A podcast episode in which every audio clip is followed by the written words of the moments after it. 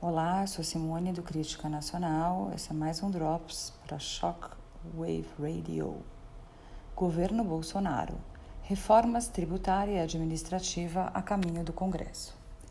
O presidente Jair Bolsonaro afirmou nesta segunda-feira, 3 de fevereiro, durante encontro na Federação das Indústrias do Estado de São Paulo, Fiesp, que as reformas tributária e administrativa estão perto de serem enviadas ao Congresso Nacional e que conta com o apoio do Parlamento brasileiro para aprovação.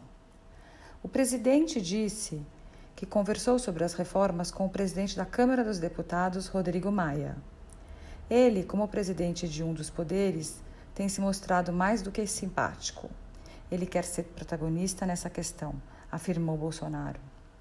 A tentativa de Rodrigo Maia de ser protagonista dessas reformas de importância indiscutível, reflete a pequenez política oportunista do chefe do legislativo brasileiro.